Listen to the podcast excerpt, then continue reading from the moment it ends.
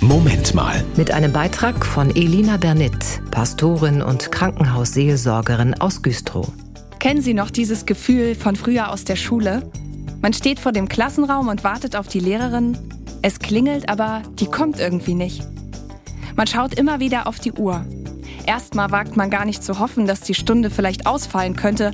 Man will das nicht aussprechen, vielleicht ein bisschen aus Aberglauben. Irgendwann traue ich mich dann doch zu denken, könnte es wirklich sein? Dann schicken wir einen Mitschüler los, der soll mal im Sekretariat nachfragen. Und fragen wir aufgeregt, als er wiederkommt. Er lächelt. Die Stunde fällt aus.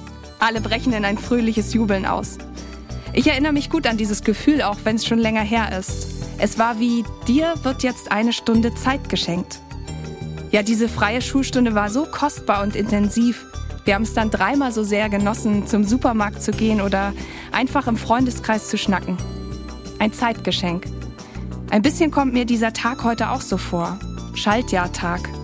Dieses Jahr hat ja ausnahmsweise 366 Tage.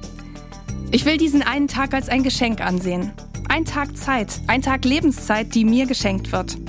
Und mit diesem Geschenk will ich gut umgehen und es nutzen.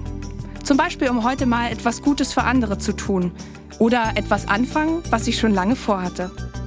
Ihnen fällt bestimmt auch etwas Schönes ein für dieses Zeitgeschenk, diesen besonderen 29. Februar. Das war ein Beitrag von Elina Bernit, Pastorin und Krankenhausseelsorgerin aus Güstrow.